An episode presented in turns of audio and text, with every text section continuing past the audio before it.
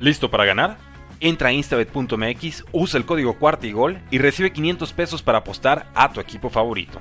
Busca el link en la descripción de este episodio o en la descripción de nuestro episodio más reciente.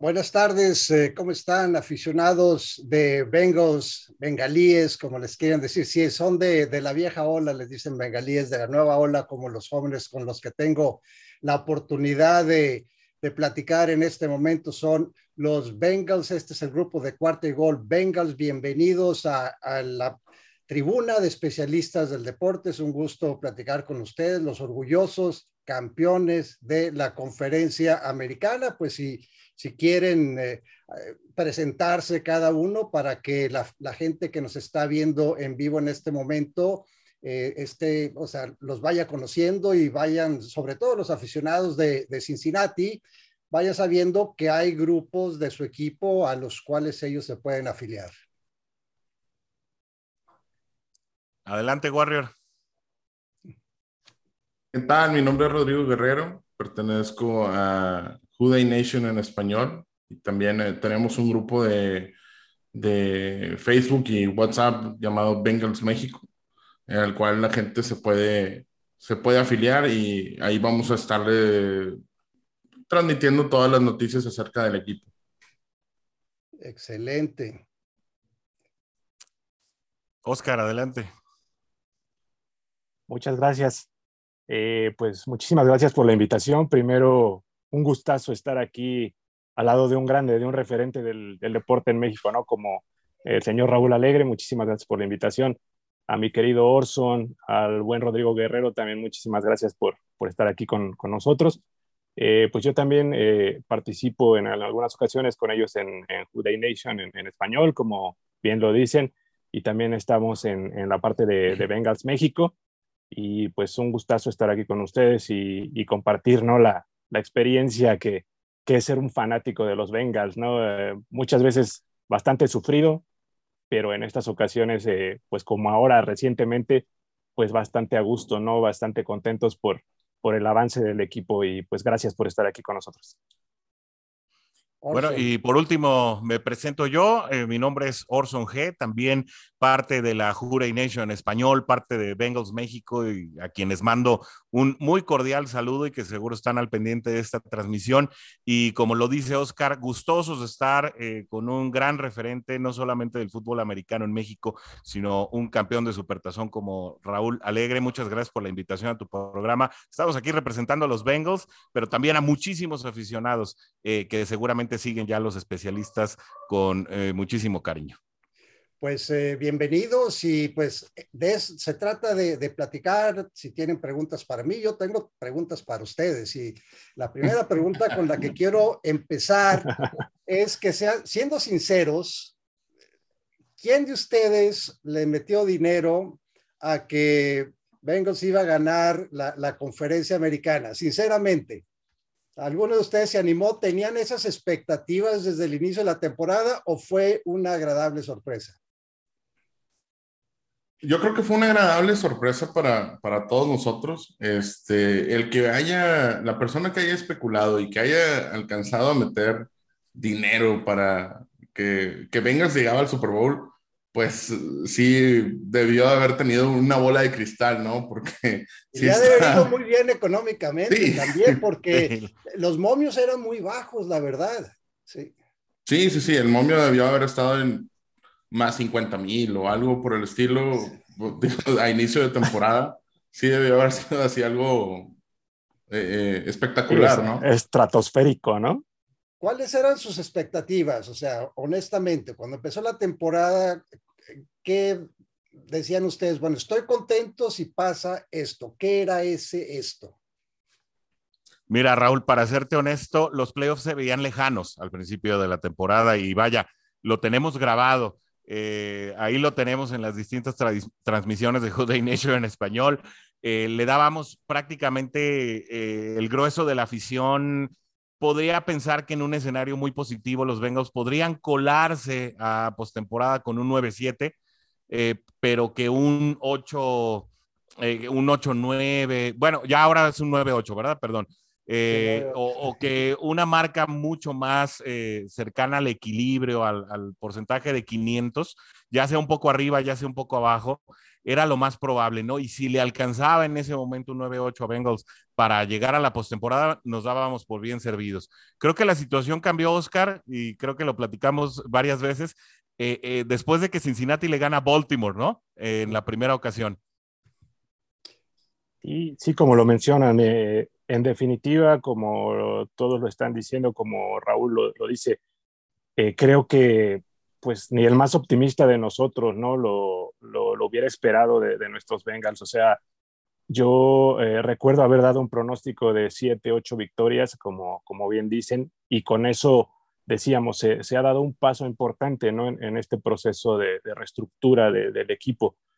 Pero sí, sí, definitivamente después de que viene esa victoria tan, tan categórica, no tan contundente contra Baltimore, porque sí fue un golpe en la mesa tal cual, ¿no? El, el haber ido a Baltimore y, y, propinarles esa derrota por, por ese marcador, sí fue un golpe de autoridad.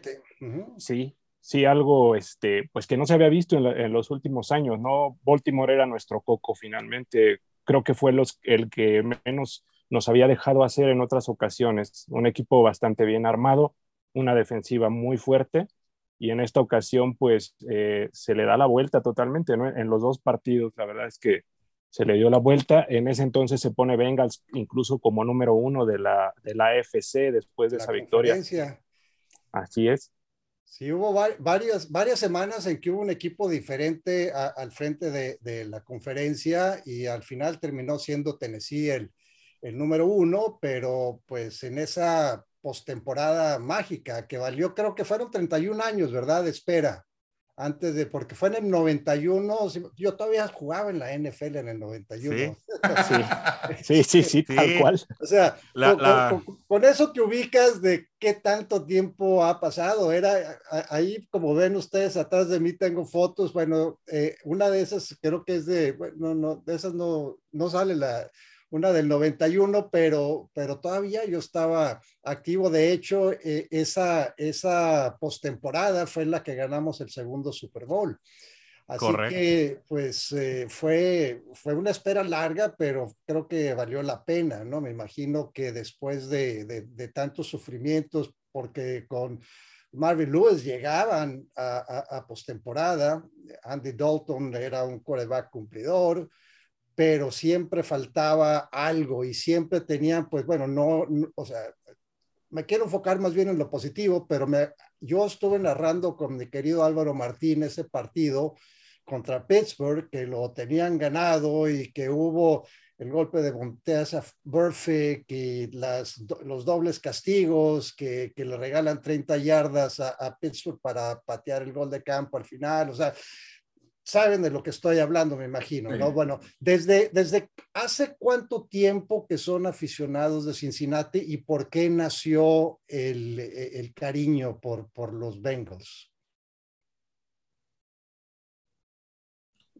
No, no sé, creo que aquí Oscar, vamos en orden de antigüedad. Eh, eh, creo que Oscar es el que tiene más tiempo como aficionado. Ok, eh, bueno, en, mi particular caso, yo les puedo decir que le voy a Bengals desde el 81, 82, una cuestión así. Eh, era un, era buen chavito. equipo entonces, eh, con Kenny Anderson, sí. era eh, muy buen equipo. Bueno, ya se incorporó Tulio, Tulio, puedes, puedes activar tu cámara, no seas, eh, no sé si tengas algún no. problema técnico con la cámara, pero bienvenido Tulio, perdón, eh, Oscar, pero era muy buen equipo. Yo recuerdo, pues eh, en 81 eh, fue cuando eh, eh llegaron al, al, al, Super Bowl, ¿no? Fue contra, contra San Francisco, San Francisco, la primera vez que sí. se enfrentaron a San Francisco en el Super Bowl con Kenny Anderson, Chris Collinsworth. Uh, sí. A mí me tocó jugar en el antiguo estadio de Riverfront, se llamaba. El Riverfront. Uh -huh. el en Riverfront. 1983. Sí, sí, sí, sí les comentaba Incluso yo... estaba un un muy joven Antonio Muñoz, ¿eh? Sí, sí, Tomato. Sí, de hecho, en, en, referente, por ejemplo, eh, eh, de algún mexicano de raíces mexicanas, pues es lo que les iba a mencionar, estaba Anthony Muñoz en, en esa época jugando con bengalíes, eh, recién seleccionado prácticamente de, de troyanos, ¿no? Y sí, como bien menciona Raúl, era un, un muy buen equipo, bien dirigido por Forrest Gregg en ese entonces. Y yo siempre cuento esta anécdota, cuando mi primer recuerdo de, de Bengal, de ser aficionado, es eh, ver a Pete Johnson jugando en ese Super Bowl y pues lo paran cuatro veces en la yarda uno los, eh, el equipo de San Francisco. Y entonces, Reynolds tuvo la última. así es, sí, por ahí eh, lo paran tres veces a él y un pase escape que le dan a, Alexander y, los paran en, en la yarda uno. Entonces, es un recuerdo un poco doloroso, pero pero ahí nace mi, mi cariño por los Bengals. Eh, en específico, eh, me llamó mucho la atención el, el uniforme, los colores. Eh, yo siempre, mi, animal favorito siempre ha sido el tigre de Bengala desde que era muy, muy pequeño. Entonces, el, el, ver ese casco con las rayas del tigre, el uniforme, me, me, llamó mucho la atención y, y, sí, en especial, pues recuerdo a Ken Anderson, ¿no? Como un gran coreback. Eh, lamentablemente, pues no, no se pudo cumplir nunca el, el, sueño de llegar a ser campeones, ¿no? Pero desde ahí viene mi afición por los Bengals. Excelente, pues. Eh, a mí me tocó en el siguiente Super Bowl. 88. 88, así es. Eh, ahí comenzó mi afición. Yo recuerdo, yo también tengo una anécdota más o menos parecida a la de Oscar. Eh, yo recuerdo que en ese tiempo, pues Joe Cool era la moda por todos lados. Eh, Joe Montana era prácticamente un objeto de culto eh, a lo ancho y largo de la NFL. Y bueno, pues eh, sabemos que, que los, eh, los, niños en especial cuando comienzan a seguir a, a, un deporte y a un equipo en lo particular, pues normalmente se inclinan por el campeón. Yo era un poco antisistema, yo creo, porque todo el mundo decía, yo Montana 49 y yo el primer partido que vi fue precisamente ese Super Bowl en contra de los 49 en 1988. Y yo dije, si todos van con Montana, yo voy al revés, yo voy con el otro equipo, con esos de naranja y negro.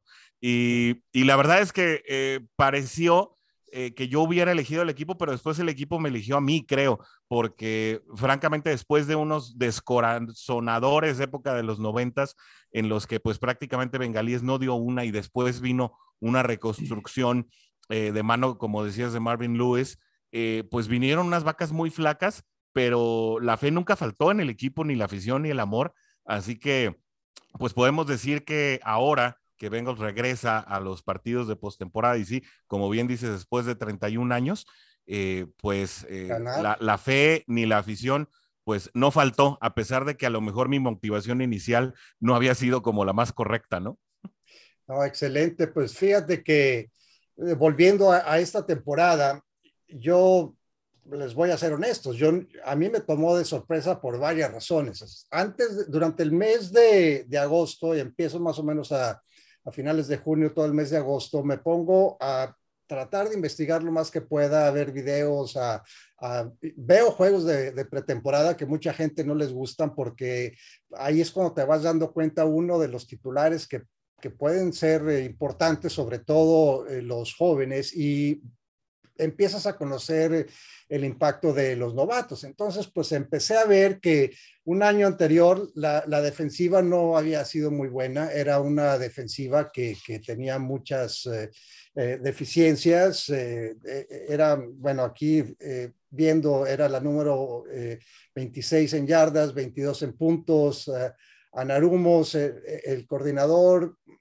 pues parecía que estaba un poco fuera de, lugar, o sea, no había tenido experiencia él, bueno, había estado con varios años de experiencia en la NFL, pero al frente de un equipo eh, era, era su, eh, su primera vez y tuvieron que reestructurar esa defensiva. Creo que trajeron, eh, yo en ese momento conté a siete jugadores que terminaron siendo titulares en un momento u otro de, de la temporada y pues tenías la incertidumbre de Joe Burrow, que como ustedes saben no jugó un solo partido de, de, pretemporada, venía de una lesión terrible, la lesión de Joe Burrow fue horrible, fue en la semana 11, creo que fue contra Washington, Y, no solamente fue el ligamento anterior cruzado, fueron prácticamente todos los ligamentos de la rodilla. Yo lo primero, y no por traerles malos recuerdos, o sea, pero me acuerdo lo, que pasó con Carson Palmer. O sea, yo, en, la temporada 2005, eh, yo pensaba que, que, Cincinnati iba a llegar al Super Bowl. Yo los veía mucho.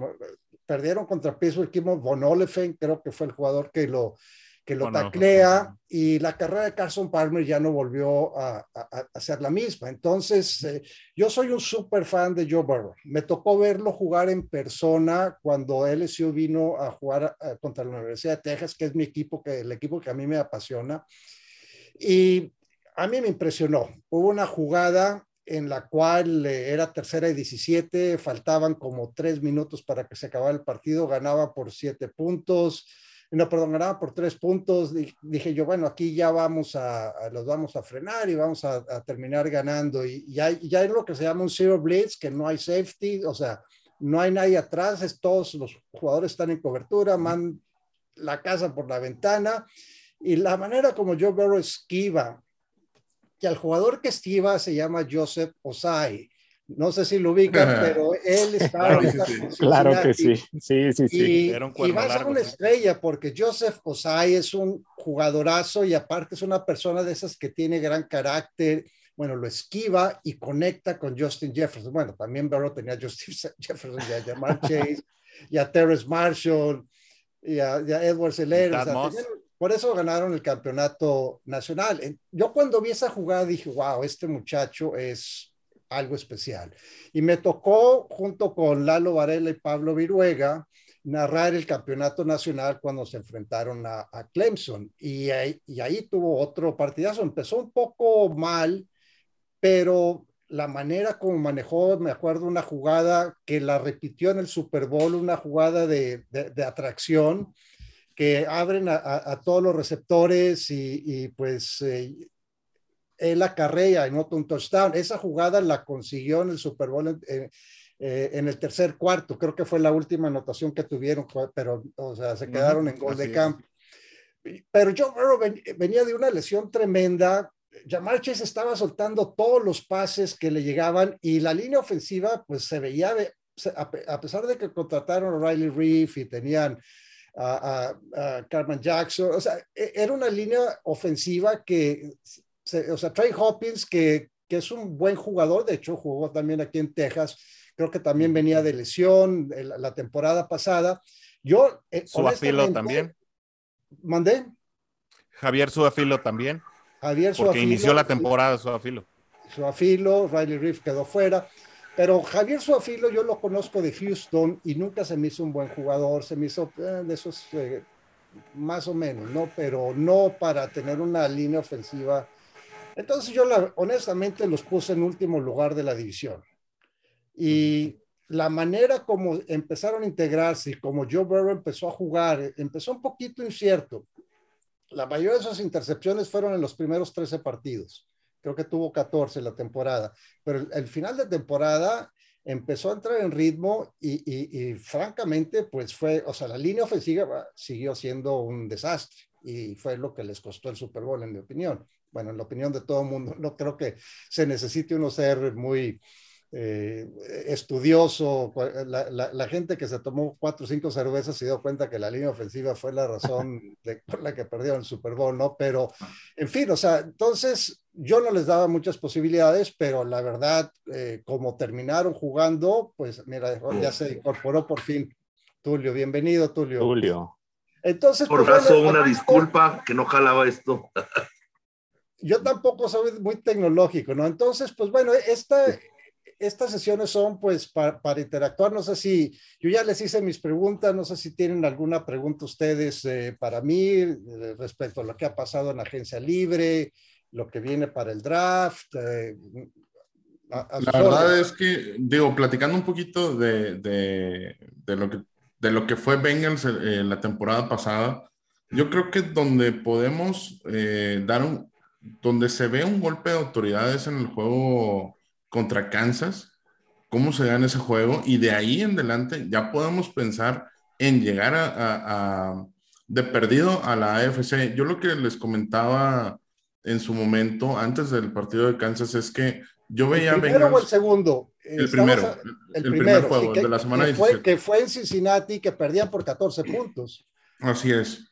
Yo lo que les comentaba era que yo, que yo veía a, a, Joe Burrow y los Bengals como, como cuando inició Patrick Mahomes su, su vaya, e, él su temporada con, con Kansas City, que, que sí, no, es un excelente coreback, llega con Kansas y llegan hasta la final de la AFC. Y al, y al año siguiente llegan al Super Bowl y lo ganan. Entonces, e, eso es lo que, lo que yo, vaya, percibía de si llegábamos a ganar ese juego, pues dábamos un golpe de autoridad y aparte se rompen muchas cosas. Una, 31 años sin, sin llegar a, sin ganar un juego de postemporada. Aparte, jamás habían ganado un juego como visitante en postemporada. Nunca los Bengals habían ganado en toda su historia un juego de visita. Son muchas cosas, rompieron muchos récords. digo, también, y un saludo a, Pierre también, porque es su jugador predilecto. Evan McPherson, el, un excelente pateador que llega, digo, y hablando con un excelente pateador, no sé tú cómo lo ves a, a Evan McPherson, 12, 12 goles de campo de más de 50 yardas, están liderando ahorita la, la, liga como el mayor pateador de, de, vaya, de patadas mayores de 50 yardas.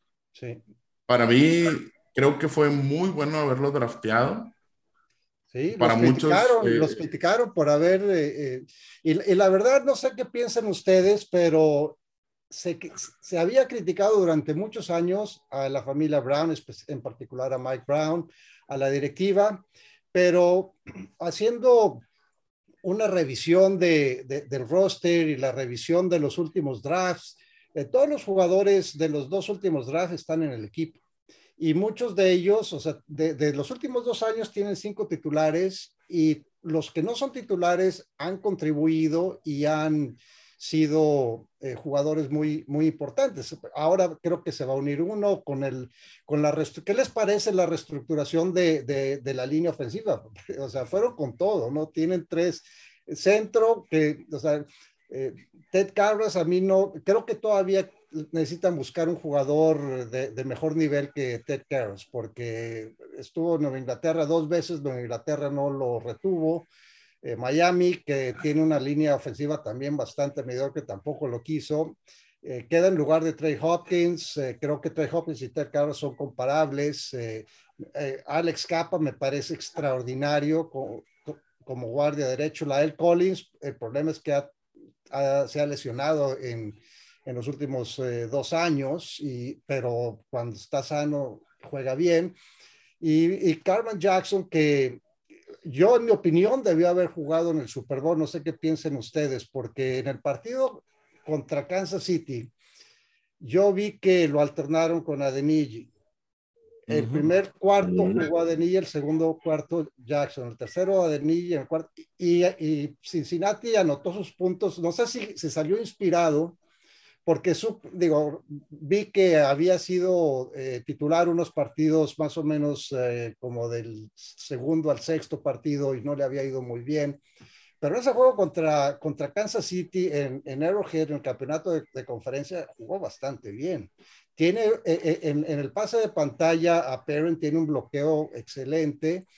Y, y en el Super Bowl pusieron a Denigi, que pues la verdad estaba para mí fue, fue uno de los de, las razones por las cuales eh, perdieron. Creo que permitió tres capturas y no sé cuántos golpes que le dieron al pobre de Joe Burrow, ¿no? Pero, ¿cómo ven ustedes la, la agencia libre? ¿Qué, ¿Qué perspectivas le ven? ¿Qué le falta todavía al equipo? Porque creo que hay otros dos, tres departamentos, o sea, posiciones en las cuales eh, eh, faltaría todavía eh, mejora. Bueno, tenemos un, par de, de, personas que los mandan a saludar. Ana Polar, ella es eh, la fundadora de fútbol. Muchísimas gracias.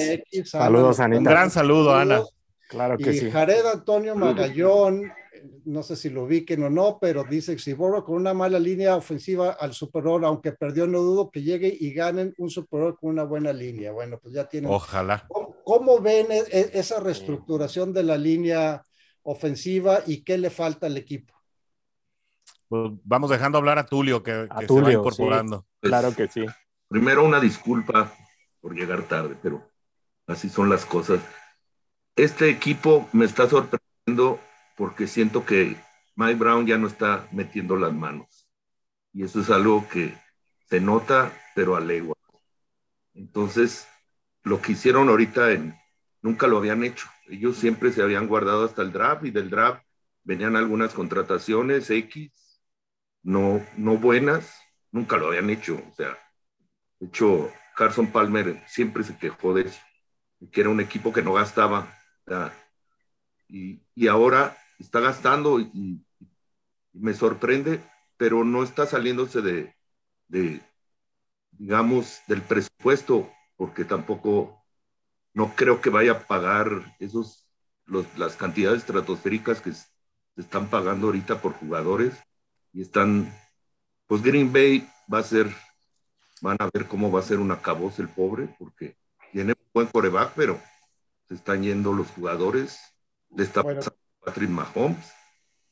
Y este, y eso sucede cuando el 40 o 40 y tantos por ciento se lo lleva un solo jugador del pues todavía les queda Joe Burrow de, eh, el contrato de, de, novato. Este apenas va a ser su tercer año. Yo pienso que ya para el próximo año Joe Burrow va a querer algo similar a lo de, de Sean Watson. O sea que este año, este año es un año muy importante. Nos pregunta Ana que con base a, a, a las capturas, ¿cuáles son las eh, posiciones más urgentes?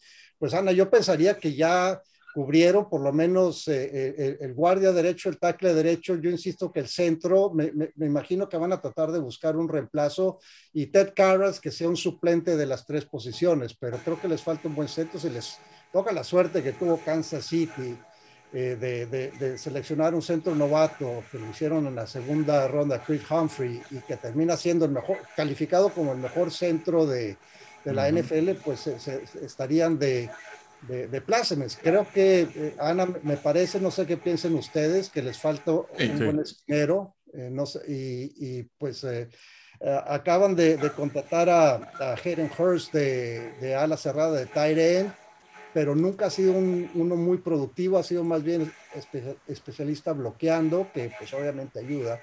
Pero ¿qué posiciones creen que le falta al equipo? Y bueno, se, se acaba de unir Leonard, Leonel Omar Barragán Sánchez, qué se espera de las caras nuevas que se unen a los Bengals en la agencia libre. Pues eh, de eso estábamos platicando precisamente, Leonel, de, de las nuevas eh, contrataciones, que pues no fueron muchas.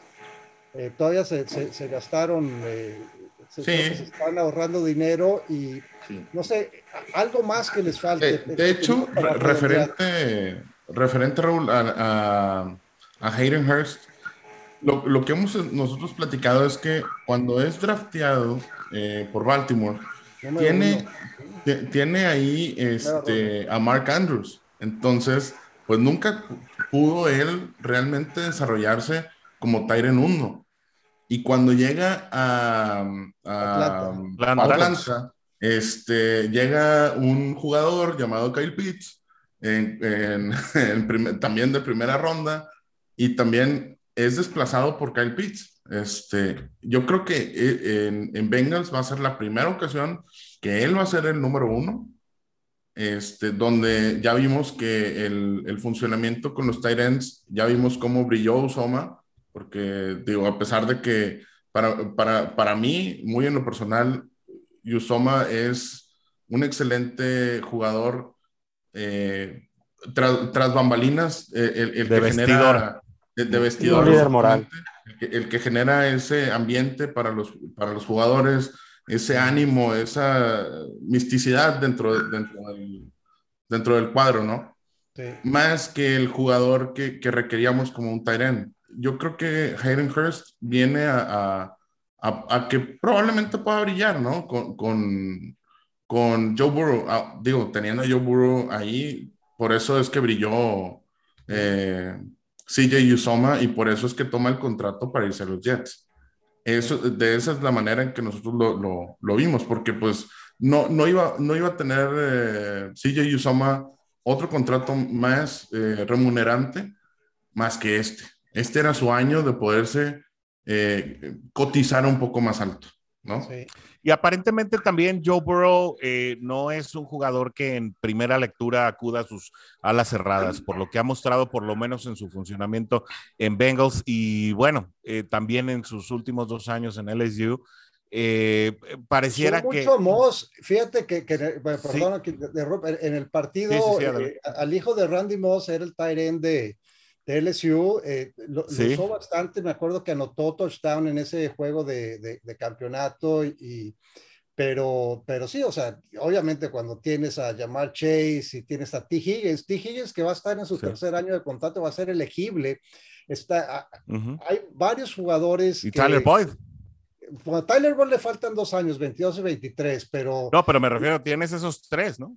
Tienes esos tres. Tyler Boyd se queda por lo menos dos años, pero creo que con T. Higgins ya van a tener que tomar una, una decisión, porque él no fue primera ronda. Los jugadores de primera ronda tienen eh, cuatro años garantizados con el equipo. El quinto año es opción del equipo si, los, si se los ofrecen o no. Pero con Tyler, Tyler Boyd, si tiene una buena temporada, porque para mí fue un jugador que fue mejorando y mejorando y mejorando con el transcurso de, de, la temporada en playoffs, fue un jugador, creo yo, muy importante. Y le van a tener que pagar. La, pregunta es eh, si, si, lo van a hacer. Si va a alcanzar. Si, va a alcanzar. A, lo que iba y en referencia al tema de las alas cerradas, es que parece que Joe Bro toma al ala cerrada como un recurso en juegos muy en lo particular. Yo quiero recordar ese juego temprano en la temporada contra Jaguars, en que precisamente eh, Jaguars le manda un zero blitz y, Joe Burrow acude a un jailbreak con CJ Uzoma, que además pues nunca habían ni siquiera practicado un jailbreak eh, con ala cerrada. Y, la reacción de Joe Burrow en ese partido es, You can't zero me, recordando eso, eh, e, ese episodio que, del que fuiste testigo, Raúl, ahí con los cuernos largos también, ¿no? Joe Burrow se precia de ser un jugador que lee bien el zero y que en esos momentos acude a lecturas tal vez inesperadas, como lo pudo haber sido en, este caso el ala, el ala cerrada CJ Uzoma. Eh, eh, y bueno, adosando un poquito al comentario de Rodrigo, pues CJ Uzoma brilla en tres partidos, literalmente, contra Jaguars, contra Baltimore y el segundo contra Baltimore, ¿no? Son tres partidos en los que en los que prácticamente fue más notorio CJ Uzoma, pero no lo vimos mucho más en la temporada. Claro, eh, en algunas excepciones, etcétera. Entonces, bueno, eh, si Hayden Hurst con las eh, prestaciones que tiene, un poco más veloz, un poco más fuerte que Yusoma, no tan alto, pudiera ser que precisamente dentro de sus habilidades bloqueadoras esté aportando con este, con este problema que identifica muy bien el staff de cocheo de Cincinnati, que el problema de la línea ofensiva está específicamente del lado derecho y habiéndolo cubierto con dos elementos de mucha calidad, eh, como lo son Karras y lo son Collins, pues eh, parece ser que el lado izquierdo, aún con el pendiente de Jackson Carman, cuyo problema es sobre todo la disciplina, eh, tiende a no mantenerse en buen estado físico, tuvo episodios en los que incluso no estaba en buen estado de salud el domingo. El mismo domingo pasó con Detroit, pasó con, eh, eh, con distintos, eh, en distintas ocasiones, y parece que esa indisciplina con Jackson Carman es lo que no le ha permitido tomar ese rol frontal. también cometió algunos castigos en la temporada cuando fue titular, y eso parece que a Frank Pollack no le ha terminado de gustar. Y bueno, ya veremos si en su segundo año viene la consolidación de, de Jackson Carman. Bueno, a, Carman ahorita lo tienen presupuestado como titular. Quinton Spain, que era el titular, no es agente libre, no, no creo que lo vayan a, renovar, pero pues quizá como suplente. Pero en este momento ellos esperan que, que Carman que sea el, el, titular. Bueno, ¿cómo ven el, calendario? Porque pues ahora es un calendario de, de primer de campeón. de campeón, no es sí. tercero, creo, más difícil. Sí. Eh, yo estaba viendo, por ejemplo, los, equipos de, que le tocan en, casa, pues eh, les toca jugar con la NFC Sur, o sea, aquí tienen eh, en casa pues dos facilitos contra Atlanta y Carolina, bueno, facilitos en la NFL nunca puedes decir, pero menos complicados. Pero de visitante van a ir con Nueva Orleans y con Tampa Bay. Y luego el, el partido extra va a ser contra Dallas y Dallas, pues digo, como que sí, como que no, pues tiene talento. O sea, es un equipo que ah, puede ser muy bueno o que de repente te puede eh, decepcionar, pero pues además... Y siempre se nos indigesta, Raúl, siempre. Dallas se la indigesta a Cincinnati. Están en casa Buffalo, Kansas City, Miami. Pues Miami ahora este, habrá que ver cómo funcionan esas contrataciones que, que acaban de hacer. Y, el, y el cambio de cocheo de, Dolphins también a Mike McDaniel. O sea, Mike McDaniel, sí.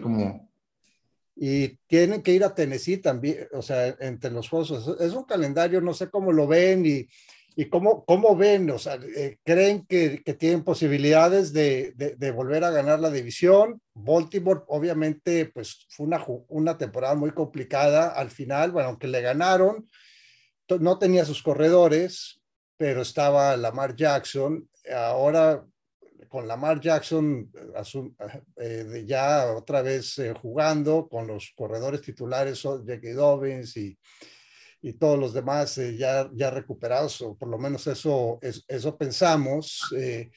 Creo que va a ser un calendario muy complicado y tenemos una pregunta, bueno, de Jared Antonio Magallón, que si Gronkowski llegaría, porque Gronkowski declaró también que, que le interesaría jugar con Joe Burrow, pero fue antes de que regresara Brady.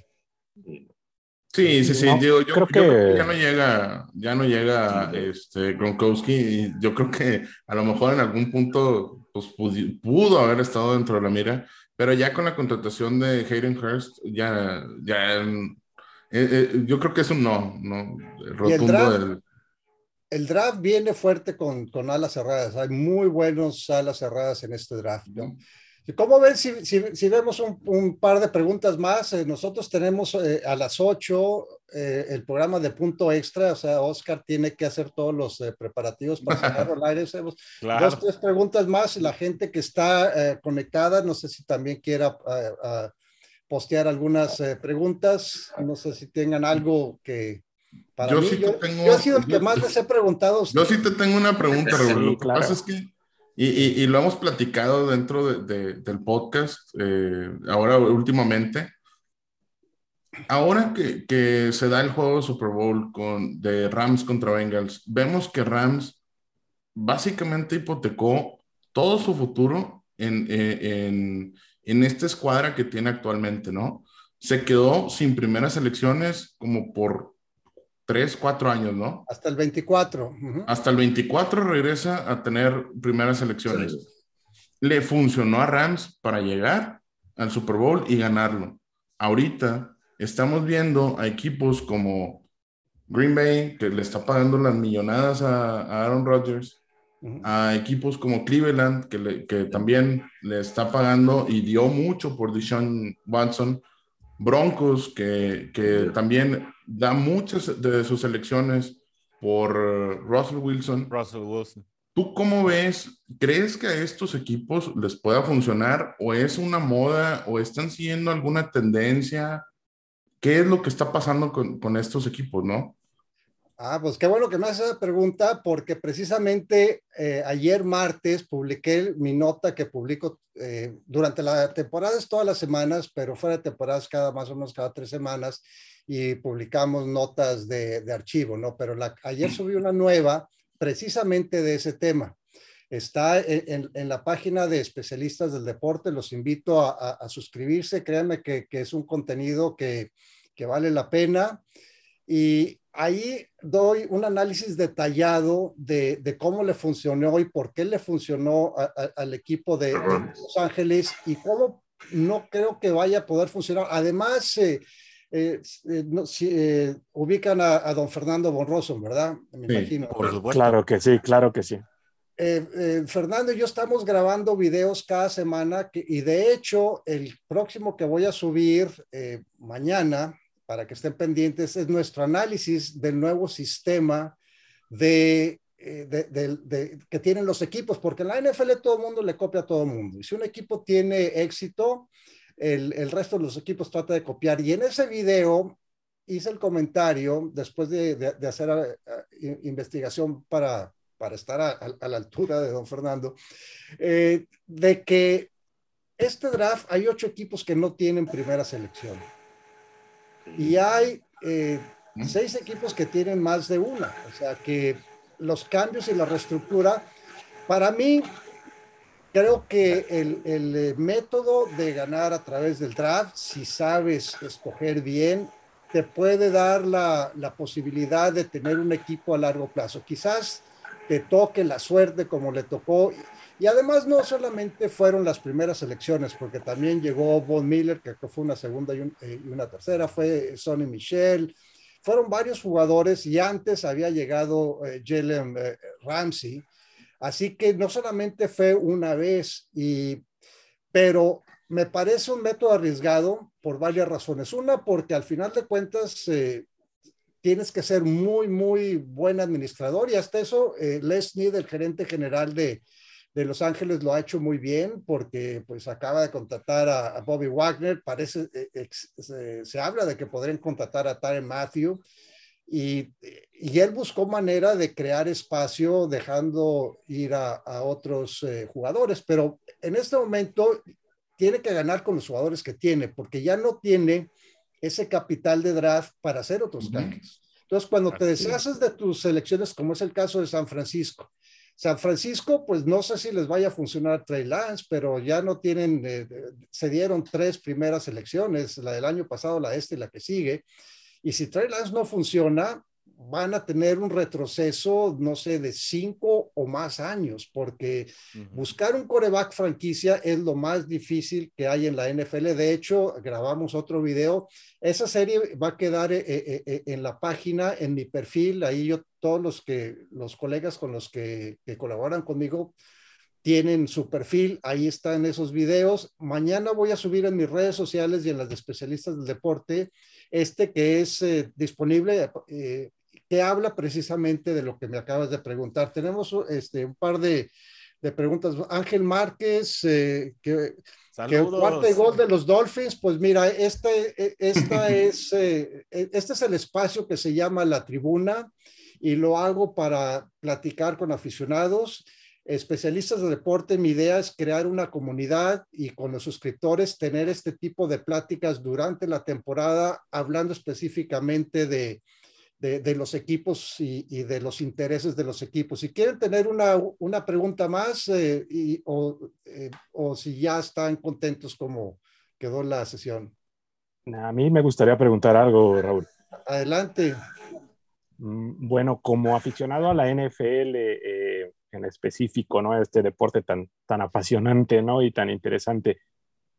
¿Tú cómo ves el, fútbol americano en México, Raúl? ¿Cómo ves el, semillero en, la parte colegial? ¿Cómo ves estas eh, partes que se están tratando de establecer de, ligas más profesionales? ¿Qué le faltaría a lo mejor al deporte o, a los jugadores para dar ese brinco que, tú pudiste dar en, tu, en su momento, ¿no? A, la NFL, ¿qué, parte sería lo, lo, que falta para esto? Mira, todos los jugadores eh, que llegamos a la NFL, el único, la, excepción de la regla ha sido Rolando Cantó y, espero que los muchachos que están ahora, Isaac Alarcón, eh, Alfredo Gutiérrez y, creo que se llama Cepeda, el, otro muchacho que pues que todavía no, todavía no pasa, pero está en el programa ese que se llama International eh, Player Path. Pero Gutiérrez y Alarcón ya están, ¿no? Pero todos ellos jugaron el TEC, al igual que Rolando Cantó. Rolando fue el único que jugó en México y jugó un partido de temporada regular en la NFL. Desafortunadamente sufrió una lesión en la rodilla. La manera más fácil como la que llegué yo y la que llegaron otros pateadores fue estudiando en Estados Unidos. Ese es el, y, te, voy a dar e, ejemplos de otros jugadores que han tenido la oportunidad. A mí me, han contactado muchos pateadores de extraordinario nivel, mejor que muchos pateadores que hay en este momento en la NFL. Ah, en la actualidad, ahorita mismo hay tres a los cuales he distribuido sus videos, pero la respuesta que recibo es de que no tienen experiencia. Y tienen, o sea, una. Dos, que tienen ya todos ellos 26 o más años entonces, la desventaja que tienen los jugadores de, que, juegan en ONEFA, uno es de que no existe esa confianza para pensar que juegan a un nivel que la NFL considere el, necesario para poder brindarles la oportunidad. Y dos, cuando terminan, salen a los 22, 23, a veces hasta los 24 años. Y la tendencia en la NFL hoy en día es que los jugadores después de tres años que, que salen de, de, la prepa, de high school, alrededor de los 20, 21 años ya se están yendo a, a la NFL, ¿no? Entonces, eh, esa es la desventaja. Ahora, un proyecto que yo le propuse a la NFL México en 97, en 1997, es crear un programa para identificar talento que, eh, que tuvieran el, el, dominio del inglés y que tuvieran las calificaciones para que pudieran estudiar en Estados Unidos, porque talento en México hay y de sobra. Yo tuve clínicas eh, eh, que hice cinco años en la ciudad de Monterrey y, había muchachos de 16 años y yo llevaba jugadores de la NFL que decían, wow, estos, estos muchachos podrían tener una beca en universidades eh, de, de, buen nivel allá en Estados Unidos, pero no hablaban inglés, no, no había manera. De hecho, llevé a, varios entrenadores, a, Greg Robinson, que acaba de fallecer recientemente, que fue el coordinador defensivo de Denver, me decía, oye, es que este muchacho me gustaría, no hablaba inglés.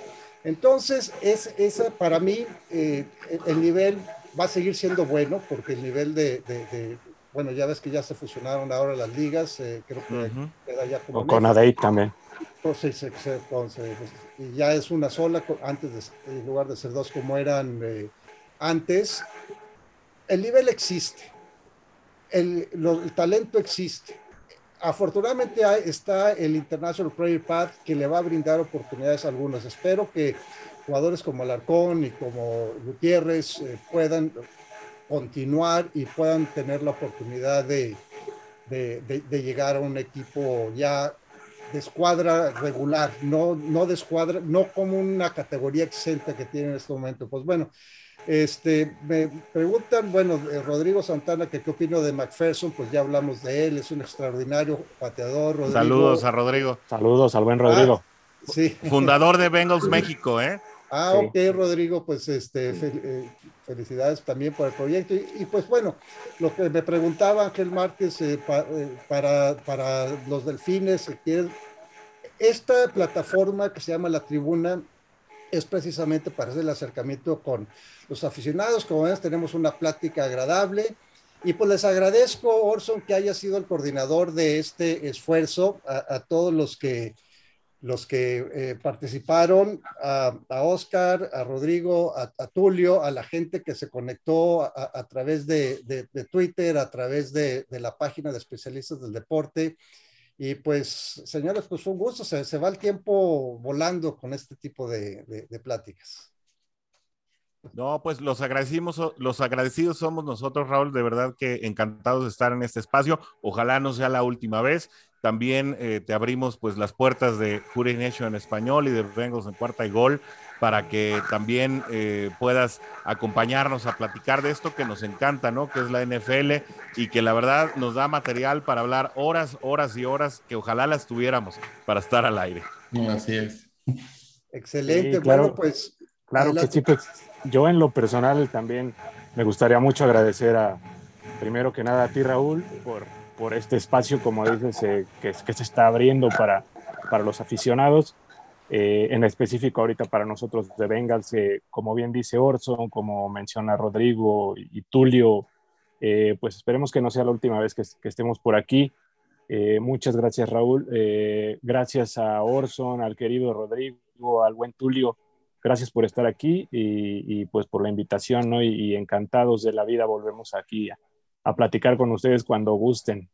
Excelente, pues eh, Tulio también gracias. Sí, Qué bueno sí, muchísimas gracias. Que pudiste activar la cámara y el micrófono para participar, fueron muy increíbles tus observaciones y agradezco a Ana Polat, Jared Antonio Magallón, Leonel Omar Barragán, Rodrigo Santana y Ángel Márquez que se conectaron remoto y, mucha gente que se conectó a través de Twitter, a través de Facebook, que, que pues escucharon, no participaron, ¿no? Pues eh, a nombre de, del Mago de Oz, nuestro productor estrella que, que nos acompañó en esta uh, transmisión, les agradezco que hayan participado y pues eh, a los que están viendo, si tienen un club similar, eh, contáctenme a través de mis redes sociales, así lo hice yo con, con Orson y, y nos coordinamos y tenemos una plática de su equipo.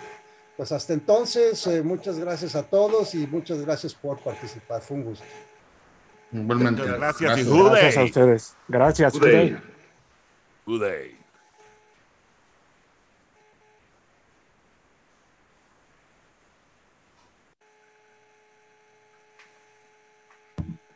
Listo, estamos fuera. Muchísimas gracias, gracias, a todos. Señores. Gracias por todo. Ah, es que aparece como re recording todavía. Ah, ah bueno, pero ese ya este,